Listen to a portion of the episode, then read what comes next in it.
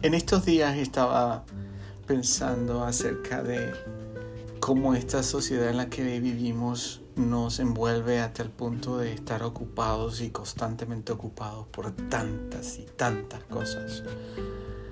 Y me llamó la atención el texto que se encuentra en Lucas capítulo 10, en donde Jesús va a la casa de Marta y de María.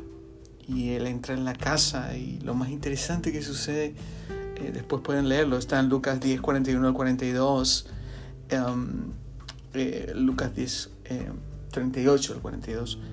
Um, en ese texto, eh, Jesús entra a la casa y, María se echa a los pies de Jesús. Y Marta comienza a hacer los quehaceres ahí de la casa mientras Jesús está allí.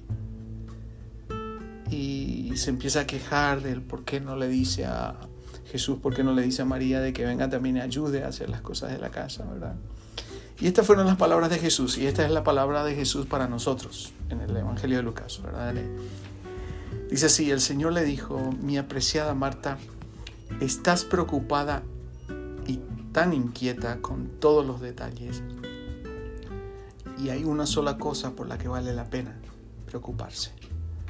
María la ha descubierto y nadie se la quitará.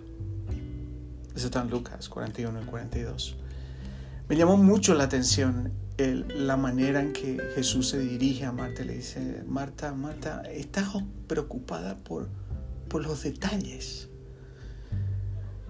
Y no te estás dando cuenta, Marta. Los centroamericanos utilizan una expresión muy interesante que dice el corre-corre, el corre-corre de la vida. Y nos pasamos a mil por hora, a veces estamos revolucionados con tantas cosas